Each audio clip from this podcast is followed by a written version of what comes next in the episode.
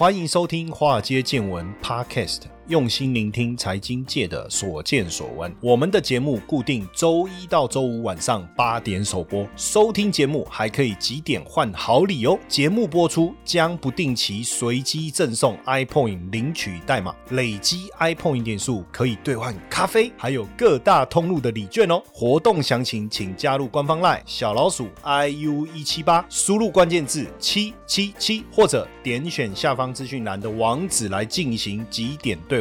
让古怪教授请您喝咖啡拿礼券吧。股票市场千奇百怪，见怪不怪。大家好，我是古怪教授谢承彦。哎呀，这个电影的场景啊，哦，每次我都讲，基本上应该都是会成真的。你有想过未来你的同事会是机器人吗？我就先讲哦，最近在看这些影片啊，最近像那个什么脸书不是有 Reels 吗？然后我就觉得很奇怪，为什么那个影片里面的人呢，就是我不管看什么影片都长得差不多。那个女生呢，哦，哎哎，不小心透露了哦，又喜欢在看美女的。是是不是哦？到时候我要被拧耳朵，回去还要跪算盘呢，还管他的啦，就是要好好跟大家分享了，是不是？然后呢，你看到 AI 啦，然后现在就机器人啦，我都慢慢以后都要怀疑，在我身边的那个人是不是机器人，对不对？那这个 Uber E 呢，除了扩大送餐机器人的范围，也推出自驾车送餐，哈，就无人外送服务，所以以后的外送员也都是机器人。其实我觉得送餐这件事啊，透过自驾车跟机器人。的结合，其实我一直认为是非常合理的。年轻的时候呢，呃，我在念大学的时候，我也曾经因为打工跑过快递哦，跑过快递。那当时在跑快递的过程中，我做了一个暑假吧，两个月，然后一个月，因为那时候暑假嘛，就就想要赚点钱嘛，然后就就整那时候就骑摩托车，然后在大街小巷穿梭哈，然后能逆向的就逆向嘛，对不对？哦，能闯红灯就闯红灯啊，哦，反正以快为导向嘛，那我记得那时候台北市一件大概是七十块，然后我们一个人可以。我们可以抽四十九块，所以一我们跑一件就就四十九块嘛。那那时候我的想法是，如果我一天可以跑二十件，就大概快一千块嘛，对不对？那六日不算嘛，六日就没有。那一到五嘛，那就大概两万多。哎，结果跑下来的结果比我想象的好，因为呃那时候我记得一个月跑下来好像三万多块哦。那那时候对一个我们还在念书的大学生来讲，哎，这个比去麦当劳打工什么好太多了嘛，哈。那白天跑快递完。晚上当做赚做家教哇，那一个月五六万了哦，那时候。但是跑了一个暑假以后啊，我自己的感觉就是第一个对我的车子很伤了哦，这当然，因为我们就一直在哇吹啊钻啊，下雨，而且那时候我那个年代还不用戴安全帽，我们那个时候骑摩托车是不用戴安全帽，那时候还没有哦，你就知道很多很久很久了，然后然后就钻嘛，哦下雨穿雨衣，就是但是就跑了一个暑假以后啊，开学以后当然就没有再跑了。然后第二第二次暑假的时候，快递。公司又找我，我就没有兴趣了。那没有兴趣的原因是因为我觉得我跑了两个月以后，我也没有学到什么东西。当然，你如果说我那时候聪明一点，也许我学到一个商业模式也不一定了哈。但我自己是觉得没有学到什么东西，就是记那个路线哦，就是你脑海里面就有一个路线图。那实际上就跟开机车没什么两样了哦。但你就一直跑跑跑，而且跑的路线都很固定，所以那时候觉得跑了两个月，虽然赚到钱，可是好像也没有什么进展。当时我就在想说，像这种很重复的、很 regular 的。这种工作，坦白讲，是不是也也不用真的什么很很很用脑力的哦，或是知识性的？难道没有什么方式可以取代吗？哈，哎，结果你看现在这个这个 Uber Uber Eat 哈，它你看送餐嘛。啊，不就是送餐吗？啊，你到拿了餐，然后就送到地点，这个有没有什么办法？哈，那因为现在人力需求也比较，人力的供给也比较吃紧，所以 Uber E 呢跟 Google 的前工程师所创立的机器人公司哦合作哦，在迈阿密就推出了自动驾驶的机器人送餐服务。那这个呢，意味着未来能够供应的送餐的这个这个呃服务人员应该会更多，对吧？因为机器人嘛，哈。不过它现在就是有特定地区哦，特定地区，呃，然后。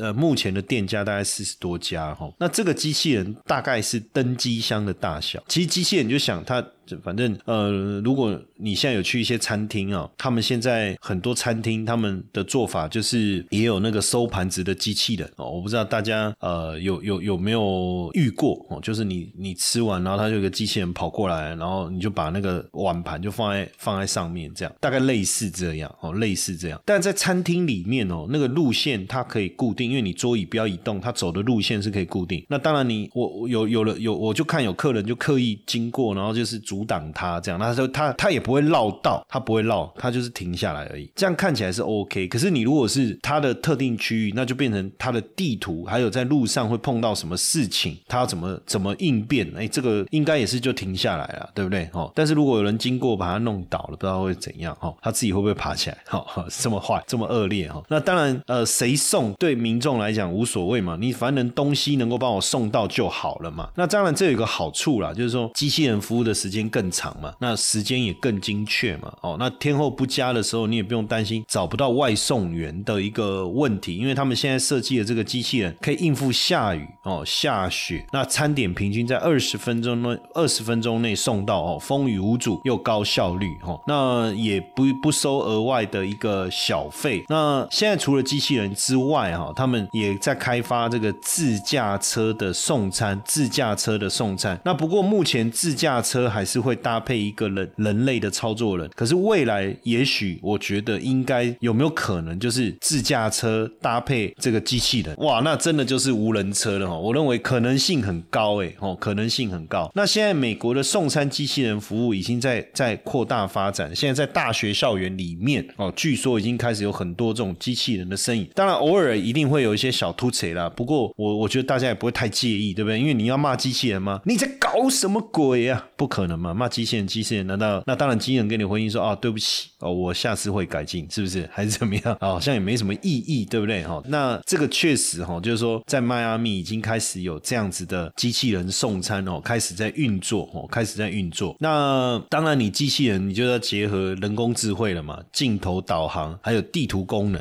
哦，这些都要都要能够去配备进来哦。那诶，为什么在迈阿密？我觉得应该是可以先不用，因为它的天气气候我觉得是比较稳定嘛，对不对？至少先不用遇到下雪的问题哈，不用遇到下雪的问题。那确实这个这个越来越普及哈，未来在台湾有没有可能呢？我觉得也会蛮有趣的哈。那现在这个川崎重工呢，也推出带机械背的送餐机器人哦，这个是今年一月哦完成的自主移动哦，自主移动。什么叫自主移动呢？不用有一个人用遥控器来去控制它哦，这个叫自主移动。那那这个属于服务型的机器人哦，服务型的机器人其实现在服务的场域跟需求其实越来越高哦，越来越高。那如果能够再配备语音跟图像识别的 AI，那未来甚至也能够代位哦，对不对？你一进去，它的机器人就就出来说：“先生你好，几位？Table for two。”然后说：“Please。”哦，对不对？哦，就这边请，就跟着他走。因为代位坦白讲也没什么啊，但是要带到哪个空位哦，机器人里面他自己都都有设定好，他就带到的位置。所以以后代位机器人、送餐机器人，然后收盘子机器人，所以服务业未来一定是越来越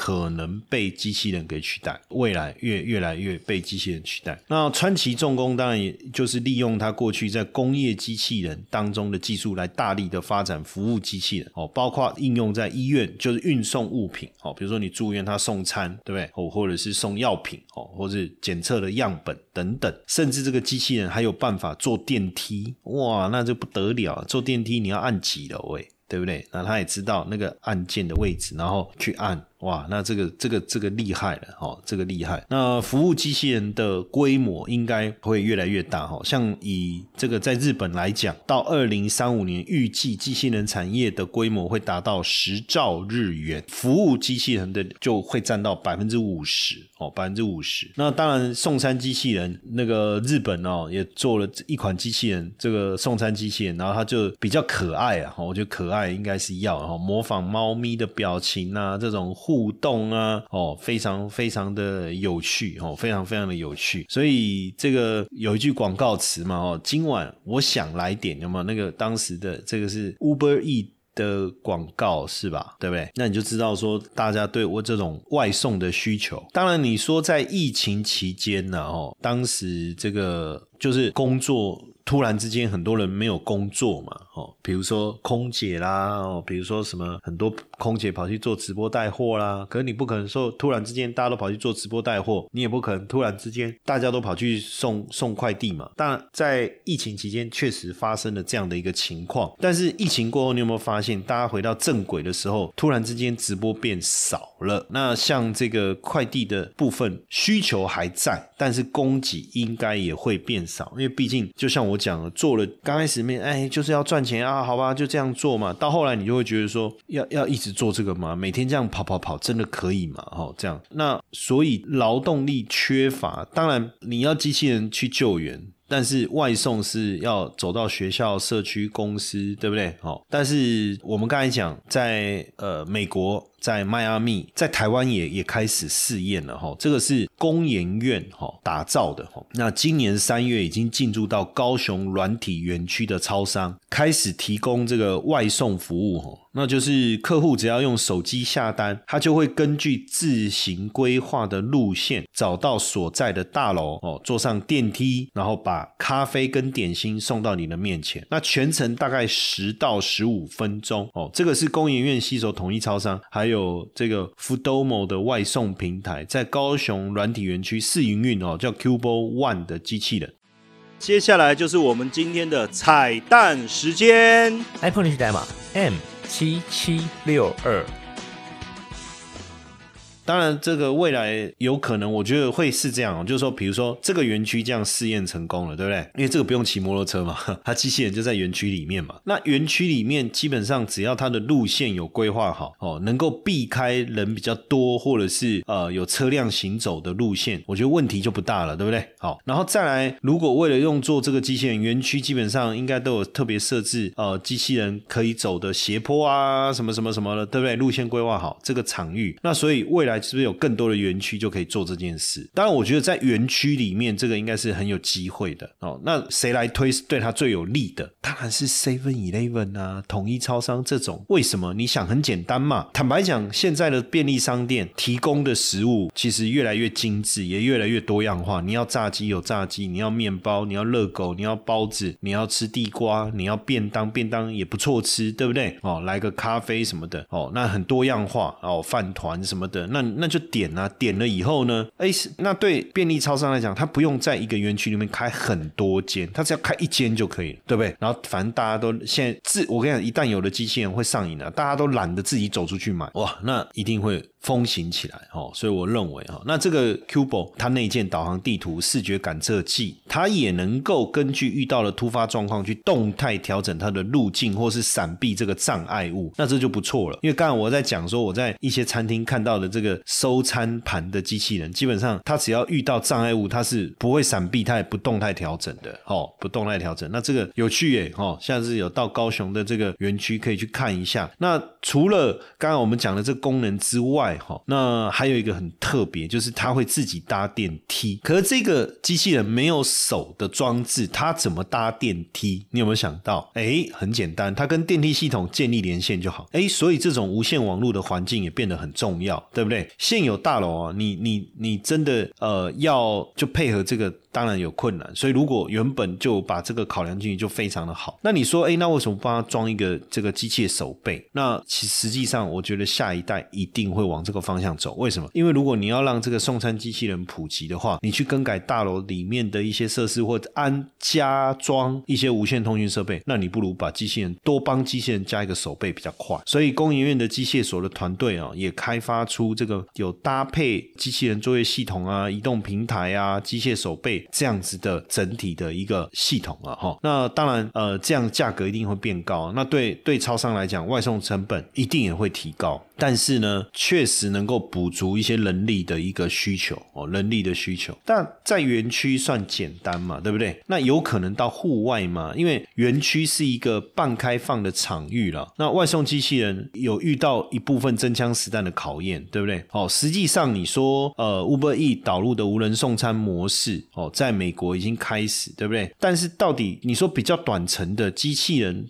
它如果可以自主移动，比较短程的可能没有问题。但那如果比较长程要搭配车子，那就是要坐自驾车了哦。这个这个当然有点困难。但是未来会不会真的就是人？就我我觉得很快哈。我们在电影《机械公敌》里面所看到的人跟机器人共存的世界，可能越越来越不遥远哦，越来越不遥远，甚至可能街头上到处都是在送送外送的这个机器人哦，送外送的机器人。那现在餐饮业是严重的缺工嘛？因为当时的这个疫情，大部分的这个餐饮业者把他们的员工开除，现在突然之间回来，然后天天爆满，那要你要怎么补足那个人人力哈？那这个台北市有一家韩国料理餐厅，就有四台专门送餐的机器人哦，送餐机器人也许一台可以补足，可能要两台补足一个人吧，因为一个人他除了可以送餐，还可以收嘛，还可以代位嘛哈。但当然你说简单的工作，但至少也许本来要一家餐厅要八个人力，现在只要四个就可以了，因为另外四个就放机器人，也许就没有问题了，对不对？确实可以减少人力的需求哦，人力的一个需求哦，人力的需求，而且他们就有算过，他们说这四个机器人哦，可以减少三个员工，对不对？就我讲一个机器人没办法，大概一个吧，大概三个，而且像这个员工每天这样走来走去送餐，其实也会累啊，一段时间以后他可能就不想干了，对不对？那你说训呃训练服务生也没那么容易啊，因为还有很多要注意的细节，对不对？然后再加上中间他可能需要休息、要上厕所、要吃饭啊、喝水啊等等，哎，可是机器人都没有这个问题，反正一旦上工，他就一整天呢，一整天呢，一整天，然后所以当然这个划不划算呢？因为一台机器人大概要四十万哦，四十万，然后四十万，那划不划算？我我觉得应该还 OK 吧，因为你一个人一个月的薪水加一加劳健保什么也要三万三三万四万吧，一个月也是三四，一年也要三四十万啊。那你一台四十万，对，又不会只用一年，对不对？又不会只用一年哦，又可以替补很多人力的一个需求。那现在不止这样哦，Google 也训练机器人哦，能够在就是办公室的这个分垃圾机器人，不是骂机器人是垃圾哈，就是说它能够取代打扫的这个清洁阿姨的工作。它不但可以在办公室里面巡逻哦，捡垃圾，而且重点是他们还训练它可以做垃圾的分类，然后包括农业新创现在也开始运用机器人哦，也开始运用机器人来扫这个杂草哦，来扫这个杂草。确实，除草机器人可以大量省下很多的劳动时间跟成本啊。那因为现在呃，基本上面对的是人口危机哦，就是尤其是像呃，不管是韩国哦，还是新加坡，就面对少子化的一个问题、老龄化的问题，那劳动力密集的工作确实需要需要由机器人来来来应付哈。那像这个三星电子哈，当然他们也也开发这个人形的机器人哦，希望能够朝向这个生产基地无人化的计划哈。因为毕竟韩国他们现在已经感受到这个少子老龄化的一个危机感哦，像韩国的生育率这个七零点七八哦，所以这个老龄化的问题是急剧的在冲击整个整个整个社会了哈。那日本当然也是这样，所以机器人密度就不断的在增加哈，不断的在增加。那新装的数量我们再看哦，其实在二零一年就已经超过五十万台哈，尤其是在疫情过后，劳动力的短缺也推高了机器人的密度，而而且现在这种劳力密集或需要需要服务性质的哦，能力的征求哦，确实越来越来越困难哦。那台湾的厂商像华硕之前也有供这个 AI 的聊天机器人，聊天机器人哦，很可爱啊，它这个售价不到两万哦，之前就有发表过，可是看起来是没有成熟起来了哈。那当然，现在华硕的 AI 智慧工厂也导入了这个智自动搬运的机器人哦，自动搬运的一个机器人。诶，之前宏基其实有做过调酒机器人，跟华硕来校正哦，只是后来又停了哦，只是后来又停了。不过持续往 AI 这个方向发展，还是有在进行当中哦。那像广明呢，也搭上了这个 AI 的题材哦，旗下的达明机器人哦，达明机器人，它这个达明机器人算是有办法做自主移动的一个机器人哦，做自主移动的机器人。那这个达明机器人哦，也可以就是做这个协作机器人哦。之前在台北自动化工业大展上，实际上有展示过哦，有展示过这个达明机器人是全球第二大协作机器人大厂哦。那你就会看到它做出来的这个机器人哦，有内建视觉技术，内建视觉技术，所以可以让机器人去判断，所以在生产线上面可以。带带来非常大的一个帮助哦。那不止这样哦，像这个广运呢，广运它这个多温层物流中心，还有智慧仓储整合解决方案，其实就是结合了不管是智慧仓储，还有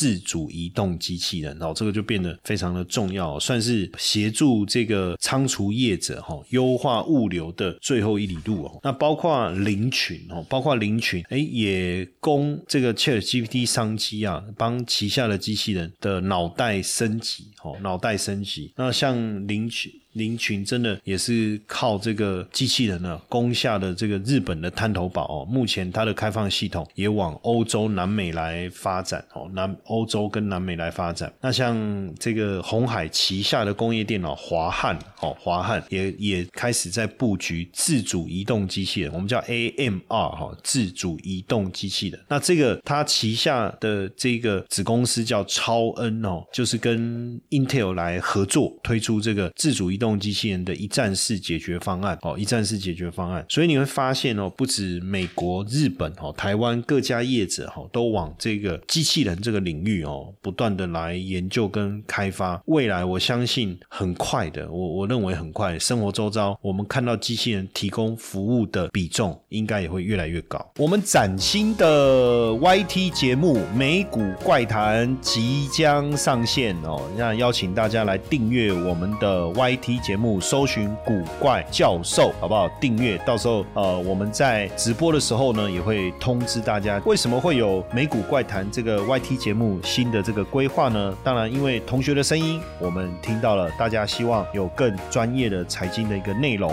大家在谈到说有关于线图、有财报、有这些资讯的走势图的时候，能不能透过 YT 的方式来分享这个声音？我们也听到了哦。那我们当然也希望提供给大家在节目当。中去分享有关于国际金融的资讯，还有包括国际股市的一个走势、重要的产业的方向，以及大家更关注的一些重要的财经新闻，帮大家做一个会诊。也希望透过这个新的美股怪谈的 YT 节目，能够帮助大家，不管你是小资主也好，小白也好，你是资深的投资人也好，在国际金融市场这个领域，透过我超过二十年以上的专业的资历，以及我过去在基金公司在香港在国际金融市场的这些经验来跟大家做分享，好不好？赶快搜寻古怪教授的 YT 频道，订阅，开启小铃铛，我们到时候直播节目线上见。